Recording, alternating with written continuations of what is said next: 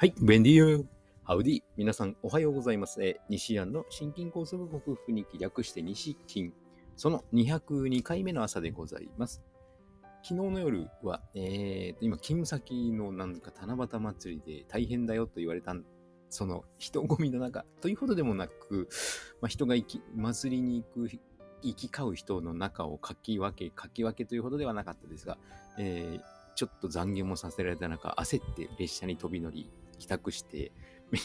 娘たちにおのお尻叩きながら、知った激励じゃないな。まあ、とりあえず急いで、あの、群馬県北部にある月夜野という町のホタル鑑賞に行ってきました。えー地元のおじさんたちの尽力のおかげで、そこに、えー、ホタルが生息すること、どれくらいでしょうかね。もう数えきれないの数のホタルが見れたんですけども、地元の人によるともうシーズン終わりかけなので、ホタルの最盛期はまあ大体6月いっぱいぐらいまでだそうです。でその町はあの北部にあり、しかも標高が高いので、まだ7月中旬、15日ぐらいまでですかね、楽しめるそうなんですけども、まあ、その地元の方々のおかげで綺麗な環境が保たれ、ホタルを見ることができるというふうになっていまして、まあ、地球環境の大事さと、ホタルのあの神秘的なところと、えーと、あとそういう人たちがいるおかげで、こういった楽しむことというか、まあ、ホタルを見ることができるなと娘たちに教えたかったので、行ってまいりました。募金箱も設置していたので、おられて設置されていたので、ちゃんと募金、私だけじゃなく娘たちにも強制的に募金してきました。はい。源氏ボタルと平気ボタルが同時に見れる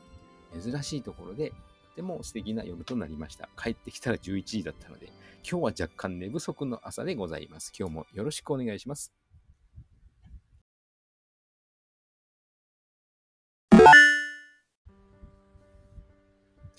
改めましておはようございます。健康運動指導士、理学療法士、そして笑い療法士の西田隆です。本日のテーマは、えー隠れ活気が増えている日本と題して、今の栄養不足を活気の観点から見てみたいと思います。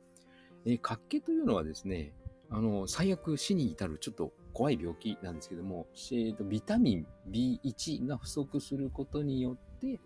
発症する病気です。江戸時代によく流行った病気で、えーとですね、覚えていらっしゃいますでしょうか？ジンというですね、タイムスリップをする現代医者の話、漫画があったと思うんですけども、その中で出てきました。白米を食べることによってビタミン B1 が異常に消費されてですね、ビタミン B1 不足になり、活気になると。で、えー、と、主人公がその活気になった人を、アンドーナツを食べさせることによって、確か、あの、治療するみたいな、そんな話だったんですけども、か活気の初期症状としては、まず疲れやすい。で、心筋肥大、心臓の筋肉が肥大する、浮腫が出る、血圧低下、そして腱反射ですね、室外腱反射といって、あの、膝小僧をポンとこう、ゴムのハンマーで叩くとビヨーンとこう膝が伸びる、あの反射なんですけども、それが消失する。そして心臓に負担がかかり、あの心臓が止まって死ぬみたいなところなんですけども、はい。それが実は最近増えている。なぜか。まずね、クリエイテクリエイターさんみたいな頭をすごく使う仕事の方はビタミン B を大量消費するので、ビタミン B 不足がちなんですけども、ま、プラスして糖質を大量に摂取するとですね、ビタミン B をまた、これまた大量に消費するんですね。だから、あの、ただでさえビタミン B をあまり取らないのに、そういう消費するものばかり食べる、もしくは仕事をするので、ビタミン B1 不足で隠れ活気が増えています。ましてや子供にも、なんと隠れ活気が多くてですね、活気が多い。しかも赤ちゃんになぜか。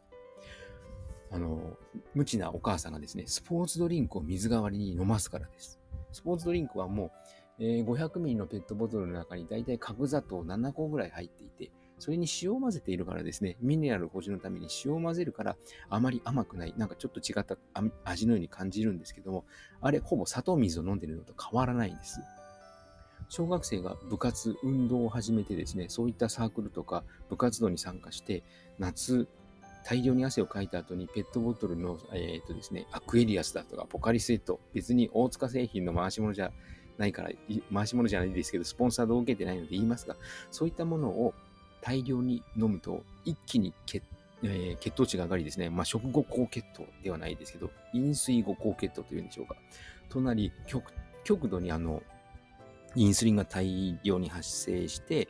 で低血糖症状になり、下手したら命を落とすというペットボトル症候群とも呼ばれるものが出ております。それにも見られるように、慢性的に、常用的に、えースポーツドリンクを飲むことによって、ビタミン B1 が不足して、そして活気の症状が出る。あのですね、ビタミン B の対消費の仕方っていうのは、個人差があるんです。あの、以前、カスケード理論でお伝えしたように、体の中で起こる化学反応で、ビタミン B を大量に消費するのを優先的に行う体質の方、でビタミン B がさほど必要ない方、まあ、ビタミン B ってもほとんどの化学反応に必要なので、大量消費するしないって区別はないと思うんですけども、そういう順番が人によって違うのが個人差となって現れていて、その個人差が糖尿病になりやすい人だとか、癌になりやすい人だとか、そういう風邪をひきやすい人、なまあ、風邪をひきやすいのは免疫力か、まあえーそういったところに現れてくるわけです。そういった観点からも、えーぜ今の日本は大量に食べているから、あの栄養が補充されているということはなく、しかも昨日お伝えしたように、医者が欠乏症にならなきゃいいだろう程度の量しか推奨しないので、欠乏症にならない程度っていうのはもう最低ラインなわけですよ。いやいや、どうせいついかなる場面でどんな時に大量に消費必要になってくるかわからないので、ね、考え方としては、財布の中にいっぱいビタミン B を貯めておくのではなく、銀行口座にもビタミン B があれば、いざという時にその口座から引き落とせば、財布の中に入れ込めば使えるわけで、鉄の時にもよく言うんですけども、鉄が顕著に例えやすいんですが、はい。えーそういう考えでいかないと常に財布の中にだけしかあのビタミン B がなければそこを使ってしまえばおしまいで病気になるので、自分にどれだけビタミン B が必要かというのはサプリメントで一応取ってみてその時の体の調子の良さ悪さで比較してみるといいかと思います。私は100ミリ、あ1グラム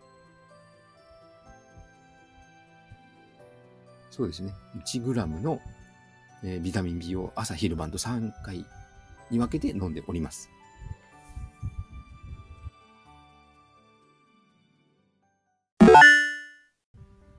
はい。お送りしてきました。西安の心筋梗塞克服日記、略して西筋は、健常者や子供たちに運動パフォーマンスの向上と健康の質を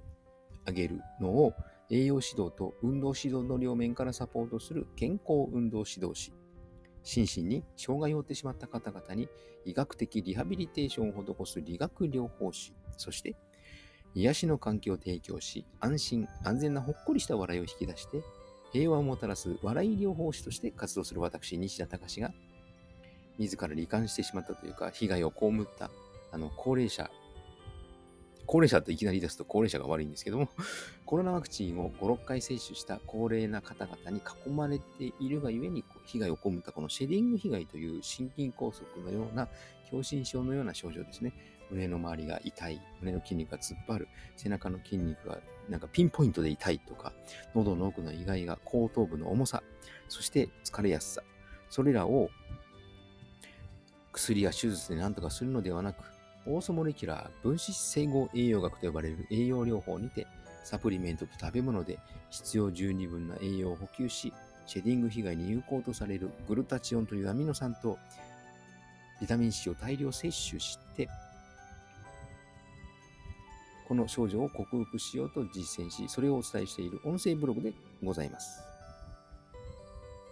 えー先ほどお伝えしたビタミン B の話ですけども、B1 から B12、それぞれ 100mg 含まれている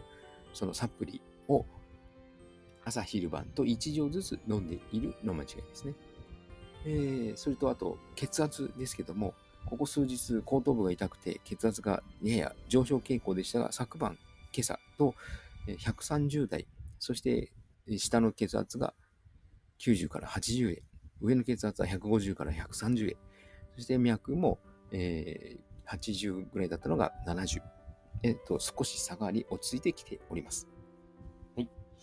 週末の土曜日ですが、私はこれから仕事でございます。皆様お休みでしょうか？はい。素敵な週末となりますように、西田隆でした。ではまた。